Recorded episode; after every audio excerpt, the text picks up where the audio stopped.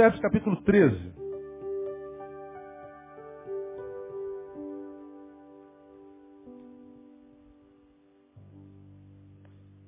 Alguns, algumas semanas atrás, eu li esse mesmo versículo num culto de quarta-feira.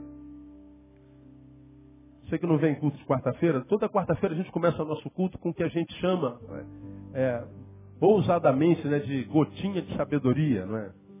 Ou para quem não acha muito sábio, a gente chama de bizu de Deus. A gente começa com, com um provérbio. A gente lê um provérbio e faz um comentário, um, um bizuzinho de Deus para o dia a dia, para a gente viver de segunda a segunda, no dia a dia, para que a gente possa qualificar a nossa vida, porque ser feliz hoje é muito difícil.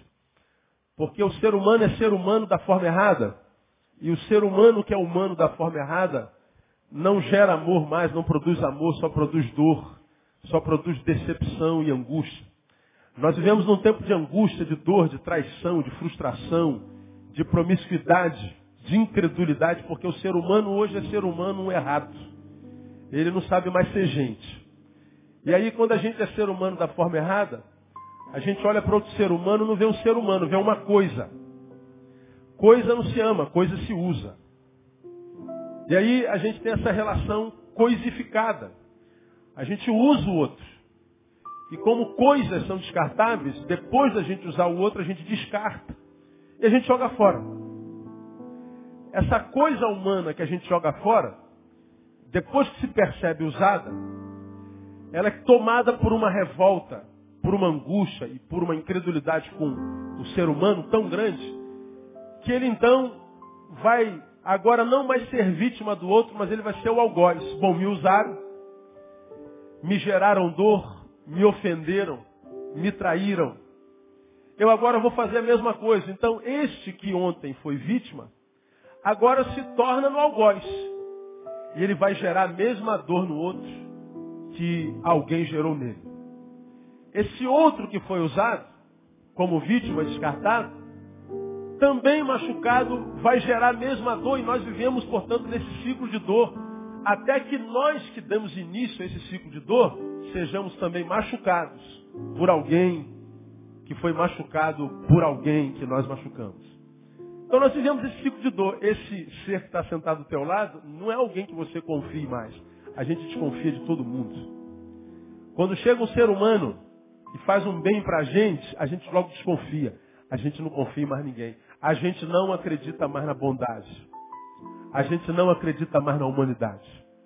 A gente acredita na mentira, a gente acredita na traição, a gente acredita na dor. A gente acredita na má intenção, porque nós somos seres humanos errados. Portanto, diferente do que possam dizer, a ideia de dias melhores são cada vez mais impossíveis. Dizer dias melhores virão, à luz do que a gente vive hoje, é uma temeridade. Porque à luz do que a gente vive hoje, dias piores virão. A tendência é piorar. Você acha que está ruim? A tendência é piorar. É só você olhar o que foi a sociedade há 10 anos e ver o que ela é hoje. E você vai ver que ela está no processo de decadência. E de hoje, se ela não muda, daqui a 10 anos, 5 anos, ela vai estar no processo de decadência ainda pior. A tendência é de que dias piores virão. Por mais que a gente não queira acreditar nisso. Então, a gente, toda quarta-feira, a gente dá um bizuzinho de Deus para que a gente aprenda a sobreviver nessa desgraça. Sobreviver. Um bizuzinho de Deus porque acreditar em que homem? Ouvir a quem? Confiar em quem? Quem diz a verdade? Quem de fato está interessado no nosso sucesso? Quem de fato está interessado que eu me dê bem? Que eu vença, que eu progrida? Quem está interessado nisso? Ninguém. Você sabe que a sua vitória incomoda mais ao outro do que a própria derrota do outro. Confiar em quem? Aí a gente sempre dá um bizuzinho de Deus. No bizu de Deus de algumas semanas atrás, eu li Provérbios capítulo 13, versículo 20. E como é hoje o dia do motociclista, nós motociclistas nos chamamos de irmãos como nós crentes. Pô, irmão, pô, brother, a gente se trata de irmão. A gente pode ter religião diferente, a gente tem formação diferente, a gente mora em lugar diferente, Mas nós temos uma paixão em comum. Qual é? A moto. E para o motociclista que é motociclista mesmo, o cara pode ter uma Electra Glide dessa aqui, que zero custa quase 60 mil reais.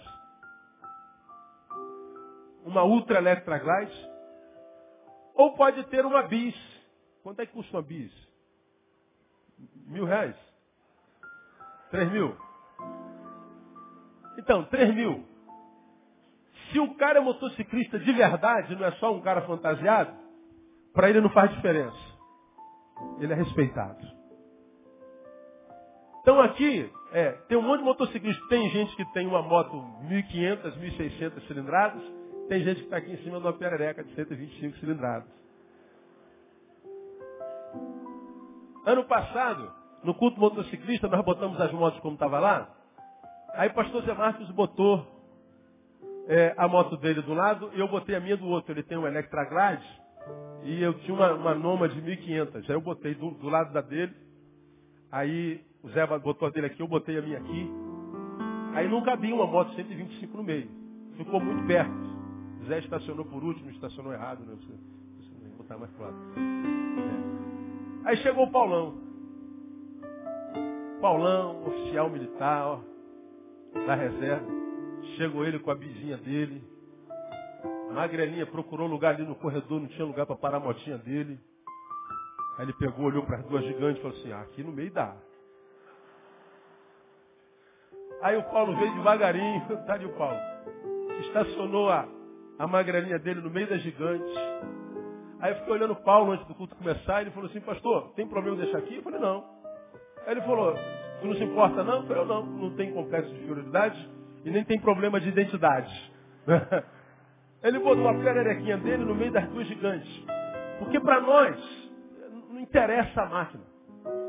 É o que ela proporciona a nós. Nós temos algo em comum. A moto consegue fazer uma coisa que muitas vezes a religião não consegue. Você sabe que a religião só separa os homens.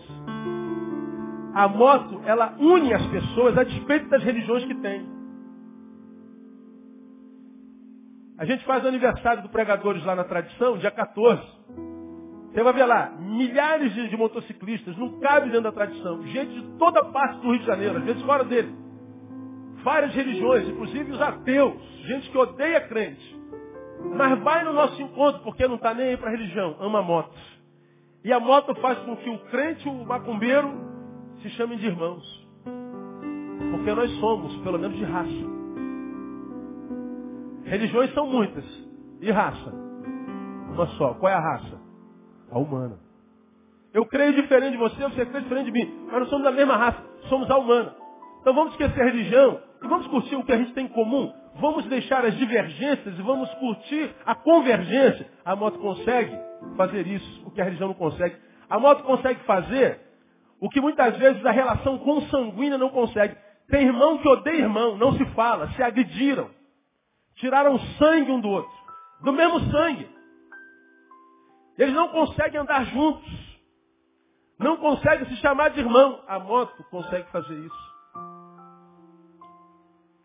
Então nós pegamos esse brinquedo e falamos, vamos transformar no estilo de vida. Vamos aproveitar esse brinquedo que nós temos em comum e vamos tentar sermos humanos humanos, humanos de forma correta, vamos tentar nos influenciar positivamente, vamos tentar nos fazer bem um ao outro, é o que acontece no meio. A gente está nisso enquanto motoclube cinco anos, mas individualmente há 20. Muito raras vezes a gente viu no encontro de moto 10 mil. Pega um encontro desses grandes 30 mil motociclistas. Raras vezes a gente vê uma briga, não é verdade? Raras vezes a gente vê uma, uma, uma, um, um mal-estar entre eles lá. Nós temos aprendido muito com a rapaziada. E às vezes a gente na igreja quebra pau, só falta, né? A gente tem aprendido bastante. Porque nós somos irmãos. A gente gosta de gente. E os motociclistas, como qualquer outro ser humano, é gente. Agora, nós já aprendemos que quando a gente se relaciona com gente errada, a gente pode fazer muito mal a gente. Muito mal.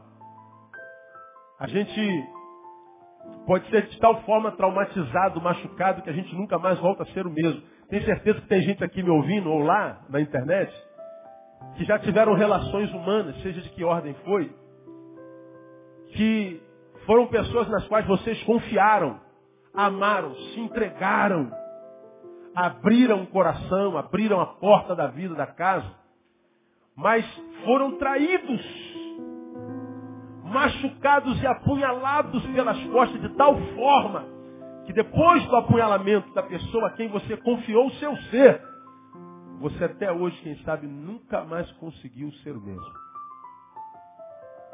Aquela pessoa a quem você se confiou, em quem você confiou o teu ser, o teu coração, aquela pessoa que você acreditou fosse se tornar a tua fonte de alegria, de vida, se tornou o teu veneno. Envenenou a tua alma e te transformou, quem sabe, nisso, no que você é hoje. Maus relacionamentos podem acabar com a vida. Então eu queria deixar essa palavra, irmão, esse bisuzinho de Deus para vocês, só para a gente refletir, para a gente pensar um pouquinho melhor, porque pensar é bom e meditar é melhor ainda. E no capítulo 13, versículo 20 de Provérbios está escrito assim, veja se não está escrito isso lá. Quem anda com os sábios será o quê? Sábio. Mas o companheiro dos tolos sofre aflição. Quem anda com os sábios será sábio. Repita comigo, quem anda com os sábios será sábio. Mas o companheiro dos tolos sofre aflição. Mais uma vez para a gente gravar. Quem anda com sábio, torna-se sábio. Quem anda com tolo, sofre. É o que o texto está dizendo. Guarda essa palavra, meu irmão. Guarda aí que escuta o que eu vou lhe falar, em nome de Jesus. Deus está falando para nós, Neil, João, Maria, qualquer um de vocês. Se você andar com gente sábia, cabeça, você vai se tornar sábio. Agora, Neil, João, Maria, se você andar com tolo, aguarde, a aflição te alcança, vai sofrer. Sabe o que esse texto está dizendo? que é impossível passar por um relacionamento, seja ele de que ordem for, sem que nós não colhamos algo dessa relação. Não está falando de marido e mulher só não. Qualquer tipo de relacionamento humano. Se eu me relaciono com quem quer que seja, onde quer que seja, com que tipo seja, essa relação vai gerar alguma coisa em mim e eu vou gerar alguma coisa nela. Ninguém passa por um relacionamento impune. Ninguém. Se eu andar com sábio, eu me torno sábio como ele. Ele me abençoa. Agora, se eu ando com tolo, o tolo existe para sofrer, para perder, para servir de escárnio, de escória. Se você anda com ele, um tolo, o tolo é quem não valoriza a vida, logo, logo a dor que ele sente te alcança, mais cedo ou mais tarde. Portanto, aqui nesse versículozinho tão pequenininho tem alguns ensinamentos tão profundos, que se a gente ainda tiver ouvido de filho, ouvido de discípulo para ouvir, quem sabe a gente pode ser curado de muitas dores ou quem sabe se livrar de muitas outras. Porque ele está dizendo o que a sociologia disse muitos anos depois, que o homem é produto do quê? do meio. Me diga onde você anda, que eu vou te dizer onde é, no que você vai se tornar. É o que a sociologia está dizendo. Vovó dizia, quem é, se mistura com porcos, é vovó. Vem a palavra no outro versículo diz que as mais companhias fazem o quê? Corrompem os bons costumes, desfazem, desconfiguram. Então veja o que a Bíblia está dizendo. Você e eu vamos ter, enquanto qualidade de vida na vida, a proporção das relações que nós desenvolvermos no caminho. Você já me ouviu falar aqui? Portanto, que nós somos o resultado dos nossos encontros. Nós somos o resultado das nossas relações. É o que esse texto está dizendo. Cada um de nós terá da vida ou terá a vida à proporção das relações que nós vivemos. Portanto, aqui, além disso que eu já te disse aqui como introdução, tem três verdades.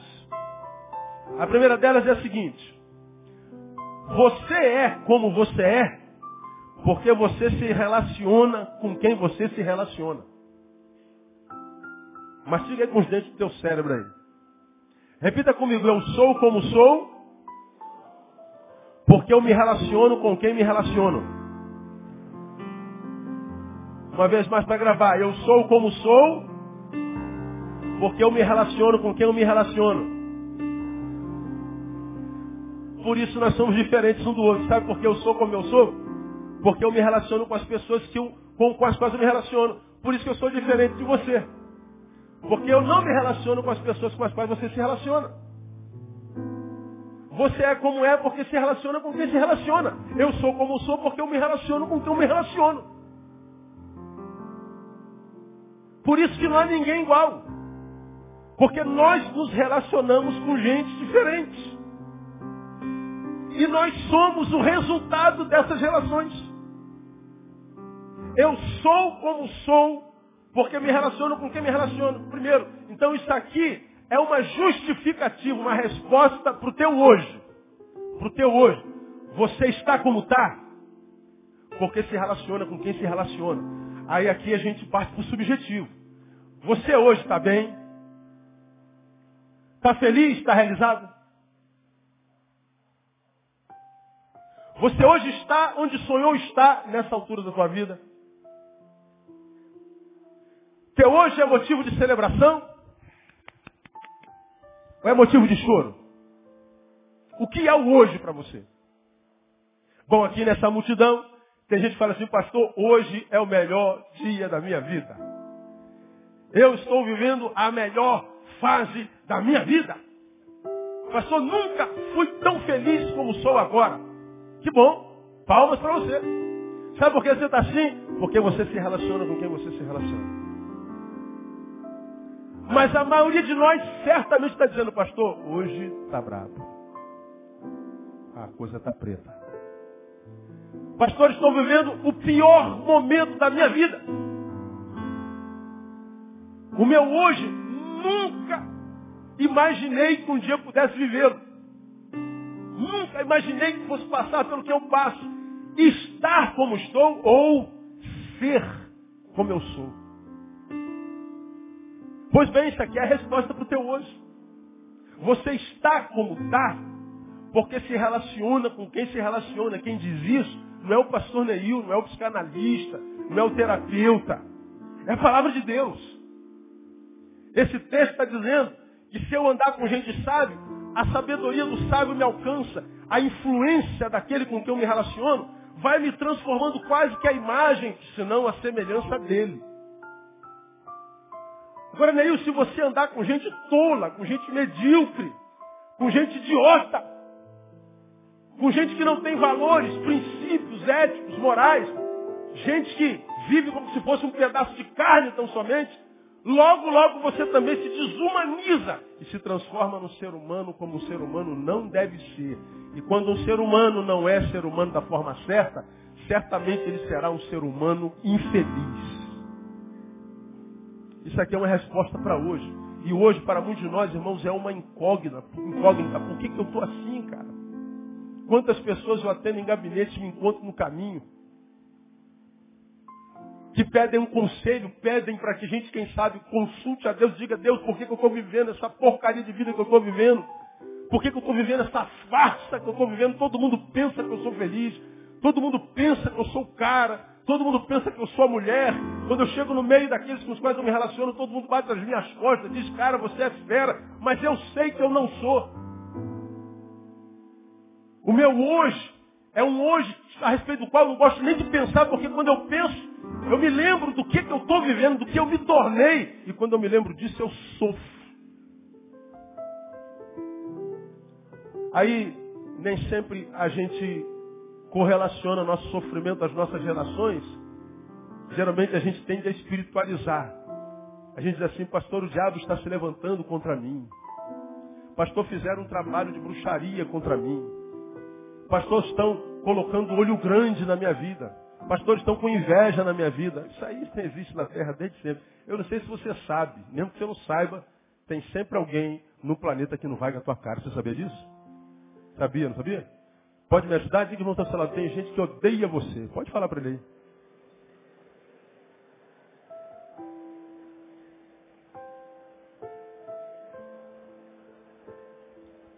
Ó, vou dizer mais. Você pode estar duro feito um coco. Tem gente que morre de inveja de você. Você sabia disso, sim ou não? Sabia. Morre de inveja de você. E se você parar para pensar dois segundos, você se lembra de uns três, não se lembra aí? Quem conhece tem um invejoso aí? Levanta a mão. Quem conhece um invejoso aí? É, todo mundo, meu amigo.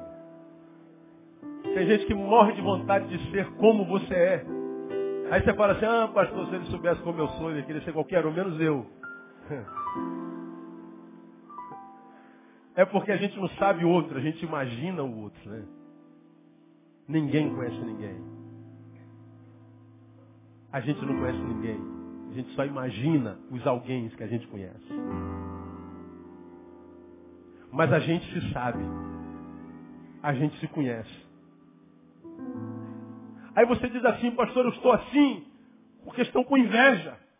Porque é, é, é olho grande, botaram meu nome na encruzilhada. Meu irmão, deixa eu dizer uma coisa para você. É a mesma palavra que está lá escrita pelo profeta, quando um profeta foi contratado para amaldiçoar o povo de Deus. Como era o nome desse profeta? Balaão.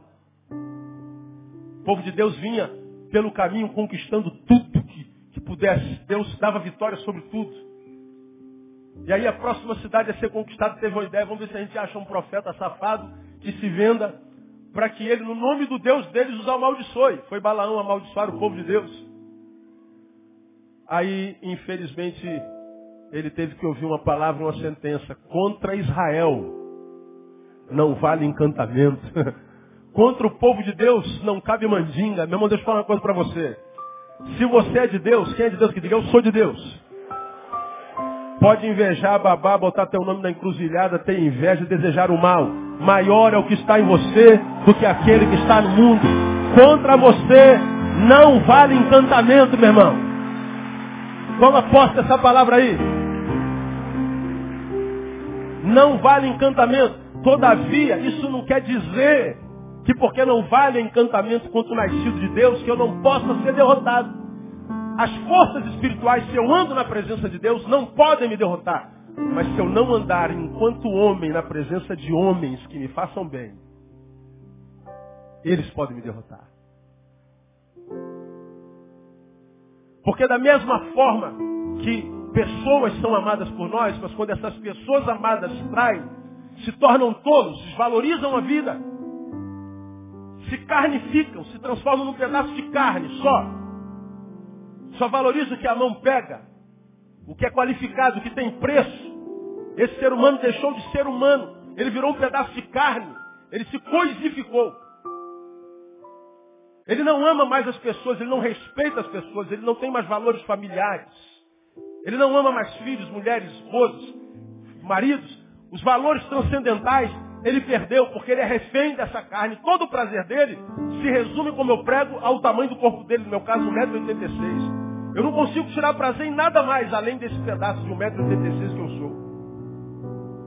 Ele não consegue celebrar mais amizade, fidelidade, afeto, uma borboleta que voa. Tomar um banho de chuva, botar o pé na grama. Sentar com um amigo para comer churrasquinho na praça, que custa um real, um real de vez em quando a gente tem. Não dá para ir para porcão na barra toda, toda semana, dá? A gente não transcende mais. É porque o ser humano está se desumanizando. Continuamos seres humanos, mas nem sempre humanos. Nos tornamos tolos, carnificados, coisificados. E muitas vezes nós sabemos disso e nos relacionamos a eles e com eles e nos tornamos neles. É o que o sábio, pelo Espírito Santo, está dizendo. Eu sou o que sou porque me relaciono com quem me relaciono. Isso é a resposta teu hoje. O diabo talvez não possa te tocar, mas um falso amigo pode. O inferno inteiro talvez não tenha poder contra você. Mas um amigo que você pensa ser amigo não sendo, tem. E o pior, nem sempre as armas de um amigo são armas que machucam. São amigos que nos desconstroem, que nos roubam de nós, com carinho, afeto e gerando prazer. E a gente não percebe que talvez esse amigo nos gere algum prazer de quando em vez, mas ele está desconstruindo a essência. É só você parar para pensar. Com quem que você anda hoje? Antes de começar a andar com essa rapaziada com quem você anda, qual é o valor que você dá para sua família?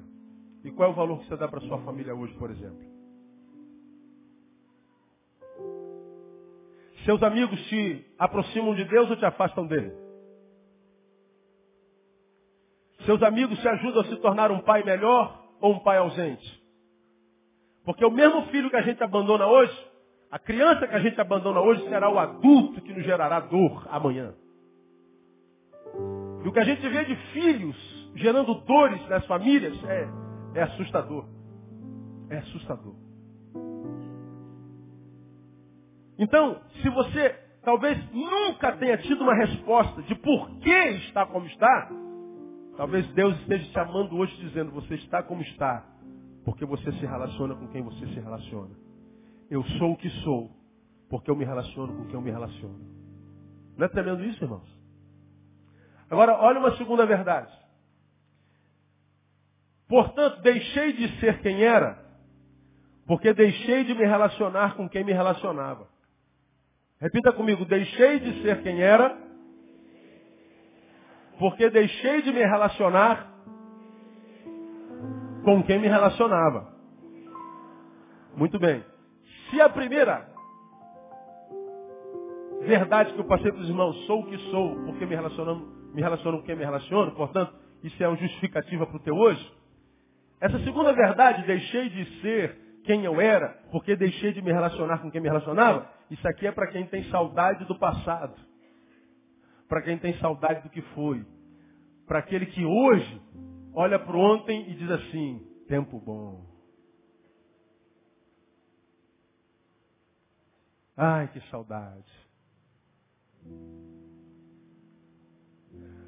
Aí a gente volta para o subjetivo, essa palavra não é para nós, é para mim, para ti. É individual. Muito, muito, muito, muito subjetivo, mas é demais. Vamos lá, vamos fazer uma, um exercício. Pega aquele que você foi há cinco anos atrás. Tenta trazer a memória aí. Põe do lado desse que você é hoje. Compara um com o outro.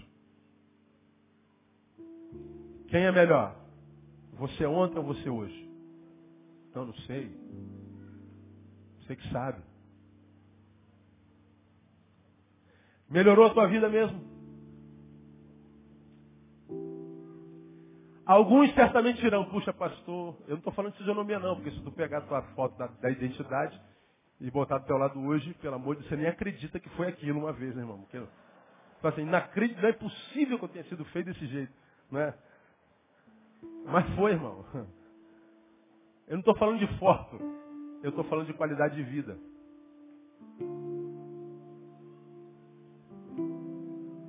Quando nós somos infelizes, nós temos a tendência equivocada de nos compararmos ao outro. Queria ser como fulano, queria ser como Beltrano. Puxa, Beltrano é tão legal.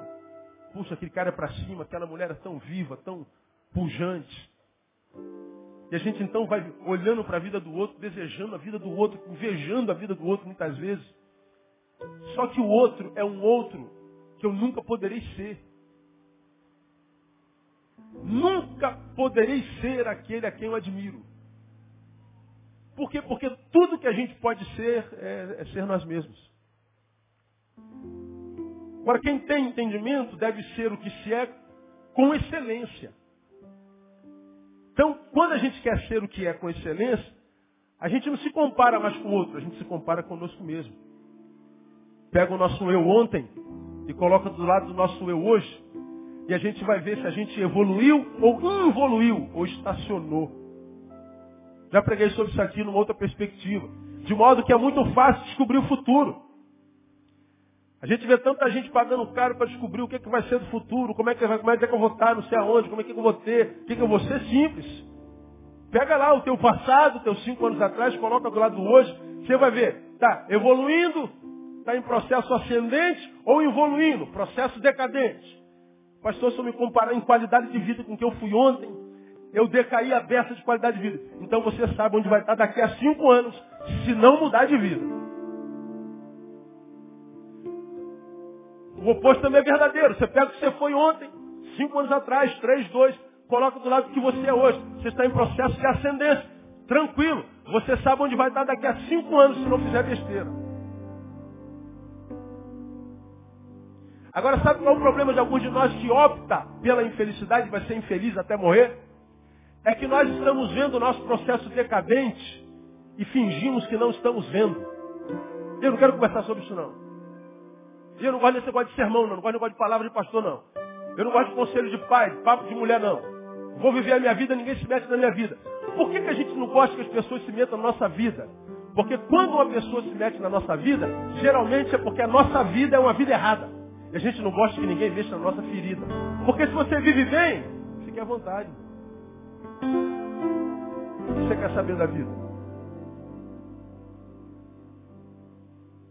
Aí, a gente hoje, quem sabe jovem ainda, vive de tensões e de tesões e de prazeres. O corpo ainda responde o comando dos seus órgãos. Né? Então você vai vivendo escravo do corpo, fingindo que não está doendo. Pois é, irmão, mas você vai fazer 40 anos um dia, tomara, né? Você vai perder os prazeres que você hoje, enquanto jovem, tem. A maturidade vai te colocar diante da realidade. Preguei sobre isso aqui. Maturidade nada mais é do que cair de cara, de frente para a nossa realidade. Enquanto jovem, a gente foge da realidade. A gente finge que não tem nada a ver. A gente imagina que vai ser jovem para o resto da vida. A gente vai ser o cara, a, a, a, a mulher, o resto da vida. Só que quando a gente amadurece, a maturidade nos coloca diante do espelho e o espelho vai te revelar quem você é. E se você na maturidade não gostar do que vê no espelho, o resto da tua vida vai ser de empurrar com a barriga, vai ser de sofrimento. De modo que há pessoas que sofrem, não foi porque teve olho grande, teve inveja, porque teve ausência de pai, ausência de mãe, porque sofreu um acidente, porque perdeu o emprego, não. É porque quando teve oportunidade de estar diante da realidade, de mudar a realidade, fingiu que aquilo não tinha nada a ver com ele. Vai sofrer. E quando isso é uma opção, escute o que eu estou lhe falando, nem Deus pode ajudar. Nem Deus. Prova disso é quantas pessoas vocês conhecem que no sofrimento mudaram de religião. Todo mundo que sofre vira crente, você já viu isso? Quantos você conhece que virou crente? Só porque estava lá no buracão. Estava sendo pisado. Aí vamos tentar mudar de religião para ver se a gente melhora. Quantos vocês conhecem que mudaram de religião e continua a mesma desgraça? Quantos vocês conhecem que eram daquela religião, agora é dessa religião, mas continua o mesmo ser humano sem vergonha que sempre foi? Infeliz, mau caráter e antiético. Mudou de religião, o exterior, mas não mudou a essência. Mudou o templo onde ele adorava o seu Deus, mas não mudou o templo interior onde Deus habita. Então, esse texto, quando diz quem anda com sábio será sábio, mas o companheiro do Senhor sofre aflição, está dizendo, olha, se você deixou de ser quem era, ou seja, você é, foi transformado, seja para melhor ou para pior, você transformou-se nisso porque você deixou de se relacionar com quem você se relacionava. Isso aqui é para quem tem saudade do melhor tempo, quando o melhor tempo está no passado. Se você é alguém, irmão, que olha para trás e diz tempo bom, se você olha para trás e vê com nostalgia, se você é aquele que olha para o ontem e tem vontade do ontem voltar a ser o que era, esse texto está dizendo, você está sim no hoje voltado para o ontem, porque você deixou de se relacionar com gente que quando aquele ontem era hoje, trouxeram sabor à sua vida. E você as deixou por quê? Quantos maridos, irmãos, machos, violentos, eu encontro que maltratam a mulher a vida inteira, quando a mulher dá o grito de alforria, ele fica desesperado porque descobriu que aquela a quem agrediu a vida inteira é a mulher a quem ele amou a vida inteira e não sabia.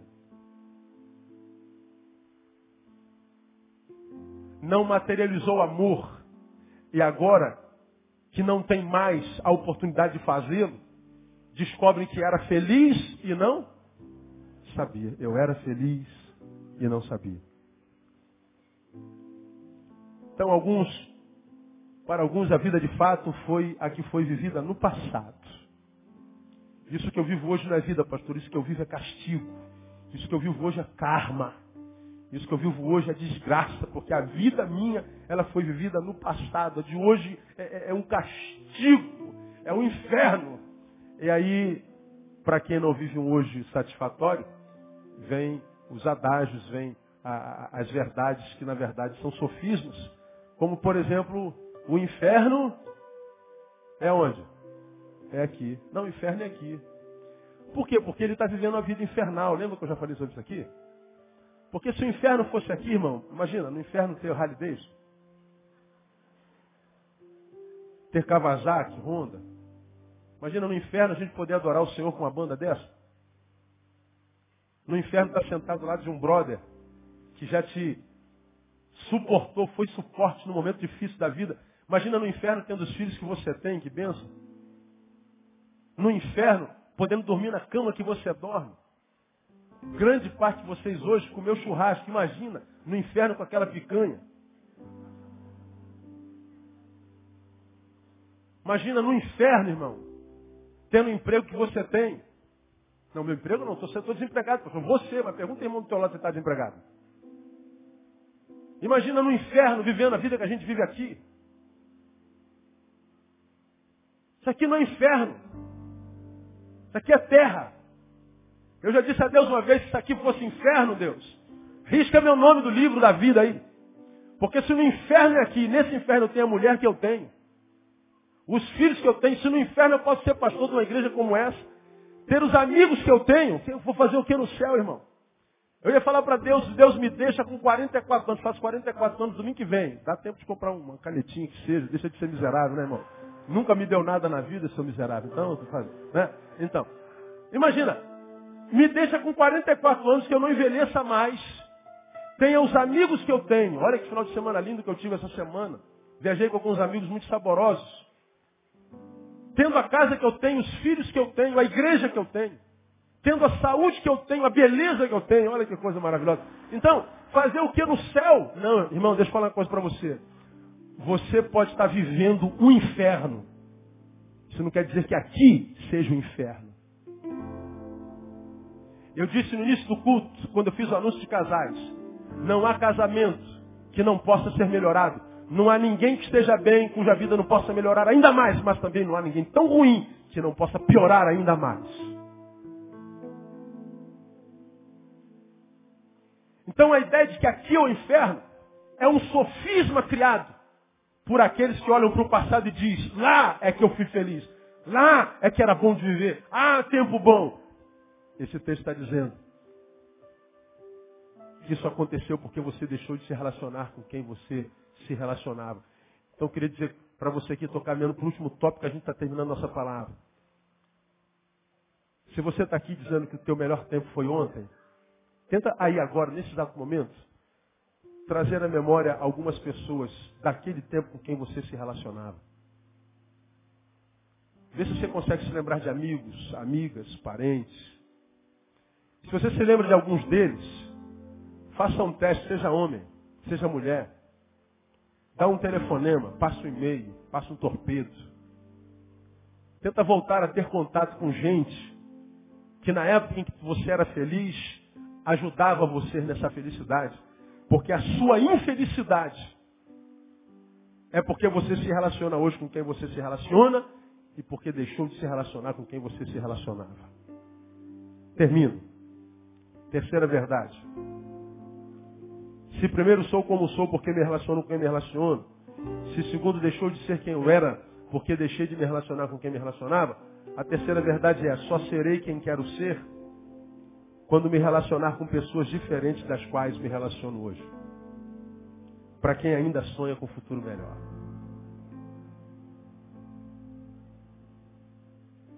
só serei quem quero ser. Futuro. Quando me relacionar com pessoas diferentes com as quais eu me relaciono agora.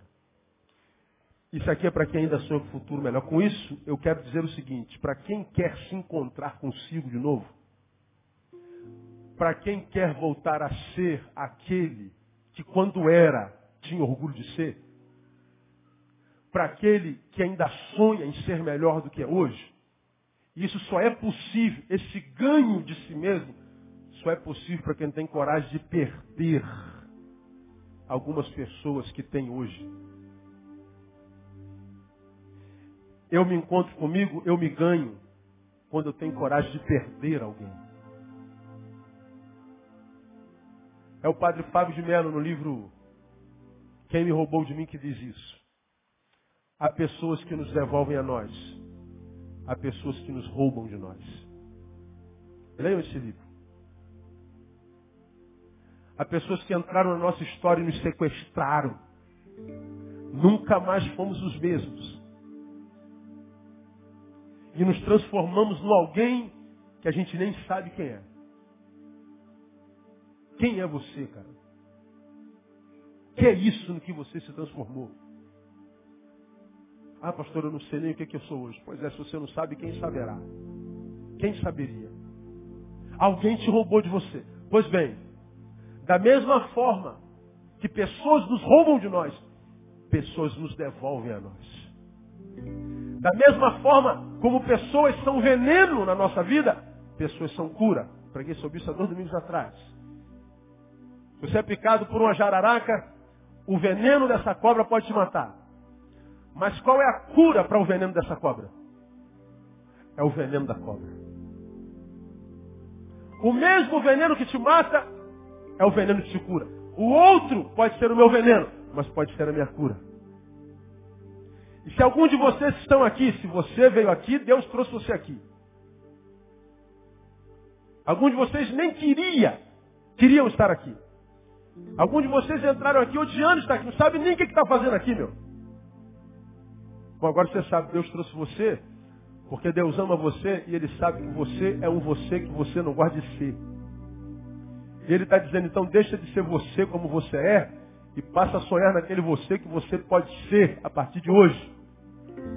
Agora, para você ser um você que você gosta de ser, você tem que ter coragem de perder algumas pessoas que te roubaram de você e contribuíram para que você fosse esse você que você não gosta de ser. Deu para entender? Não me peça para responder, pelo amor de Deus. É. Deu para entender, não deu? Pois é, irmão. Você gosta de ser quem você é. Talvez você goste de ser quem você é, mas não do jeito que você é no momento. Deus está dizendo, se você ainda sonha com o futuro, para você ser quem você sonha ser, talvez você tenha que perder algumas pessoas. E quando você tiver coragem de perder essas pessoas e começar a se transformar naquele que você é no coração de Deus, você vai descobrir que essas pessoas que você perdeu não foi uma perda, foi um livramento. Livramento.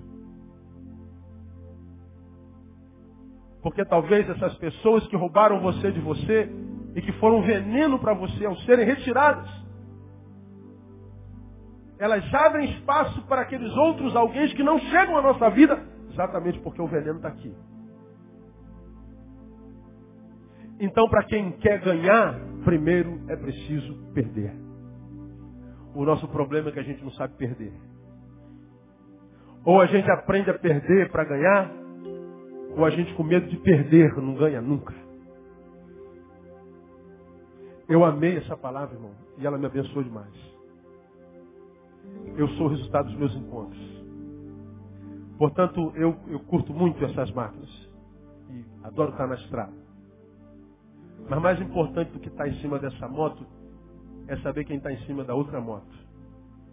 Não, eu não curto moto, pastor. O negócio é bike. Legal. Mais importante do que estar em cima da sua bike é quem está em cima da bike que está do seu lado.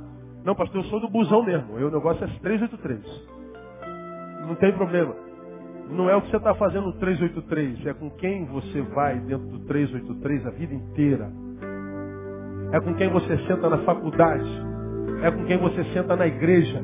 Porque na igreja também tem gente que não presta, não vale nada. Não é o Neil quem diz isso. A Bíblia diz que numa das igrejas da Ásia tinha dentro da igreja o quê? Uma sinagoga de quem? De Satanás. Jesus diz que o trigo cresce junto com o quê? Com o joio. Então eu não posso me entregar a alguém só porque ele me chama de irmão.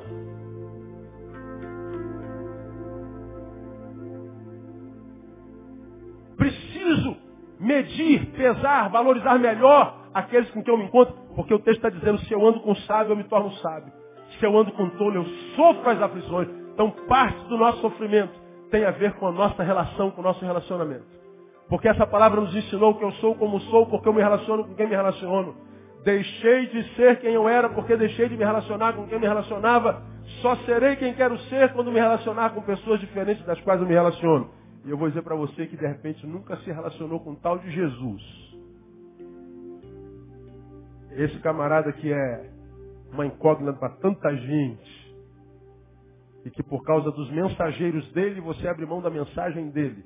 Tenho encontrado com um monte de gente que abre mão da mensagem de Jesus por causa dos mensageiros. Você quer saber? Eu não aguento ligar a televisão e ver programa evangélico. Eu não aguento ver aquilo lá. Você também não aguenta porque não é crente? Eu também não aguento, sou pastor. Tem vergonha do que vejo. Agora, eles são mensageiros. Escuta o que eu vou te falar. A mensagem é maior do que o mensageiro. Se os crentes que você conhece não vivem a vida de Jesus, não abra mão de Jesus por causa desses crentes. Porque a mensagem é maior do que o mensageiro. Não abra mão da mensagem de Jesus por causa dos mensageiros de Jesus. E Jesus é quem disse, em João 15,15, 15, eu já não vos chamo servo, porque o servo não sabe o que faz o seu Senhor, mas nos tenho chamado de quê? Amigos, porque tudo quanto o Pai me deu, vos dê a revelar. Jesus quer chamar a cada um de vocês de amigos. Isso não tem nada a ver com religião. Porque aqui, no nosso caso, por exemplo, nós somos batistas. Jesus não, graças a Deus, né? Você pode estar aqui, é católico. Jesus não é católico, irmão. Pastor, eu sou aqui, sou espírita. Jesus não é espírita. A religião é uma caixinha que nós inventamos. Jesus não cabe dentro dessa caixinha. O Cristo não é o Cristo dos crentes. O Cristo não é o Cristo dos católicos. O Cristo não é o Cristo dos espíritos. Cristo é o Cristo de todos que o invocam em verdade. Em verdade. Ele é o Cristo que não habita em templo feito por mão de homem, mas ele habita no templo feito pela sua própria mão, que é o coração do próprio homem. E se você que pretende mudar a sua vida para melhor, pretende ser alguém que vale a pena ser, você aprendeu que você tem que abrir mão de algumas amizades, mas também tem que se alocar com amizades que te ajudem a ser o que você sonha ser. E a primeira amizade que você precisa é a amizade de Jesus. Porque foi ele quem disse, sem mim, nada podeis fazer. Todavia, Paulo disse, ao contrário, posso todas as coisas naquele que me fortalece. Nosso desejo, amados, motociclistas ou não, é que Deus lhes dê a graça de a partir dessa semente, quem sabe, você possa se comparar com o que você foi, se você se descobriu pior hoje do que ontem, volte a sonhar com o futuro. Mas nessa nova jornada introduza Jesus. Porque nós não somos um pedaço de carne envoltos em ossos e músculos e ligamentos. Você não é um animal, irmão. Você tem uma alma, você tem um espírito, precisa ser alimentado tanto quanto esse corpo. E enquanto viver como se fosse um pedaço de carne, você vai ser como você é. Agora, Caminho para o término, o pastor Zé Marco vai falar. Caminho para o término. Dizendo o que disse no início. Foi o Senhor quem disse, criei, criei filhos e os engrandeci. Deus não coloca filhos no mundo para perder. Deus não coloca filhos no mundo para sofrer. Deus colocou você no mundo para vencer. Deus colocou você no mundo para ser feliz. Felicidade não é um favor que a vida nos faz, é um direito nosso em Cristo Jesus.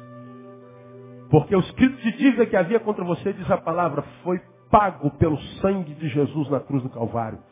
E a nossa oração com um culto como esse, como foi no culto do amigo, é que você faça de Jesus o seu amigo melhor. Porque é uma canção que nós vamos cantar agora para terminar, que não existe nada melhor do que ser amigo de Deus. Que Ele abençoe você e que te dê a graça de transformar você numa morada dele aqui nesse planeta, no nome de Jesus. Amém? Recebe essa palavra como vinda dele? Então aplaude ele bem forte. Vamos ficar em pé?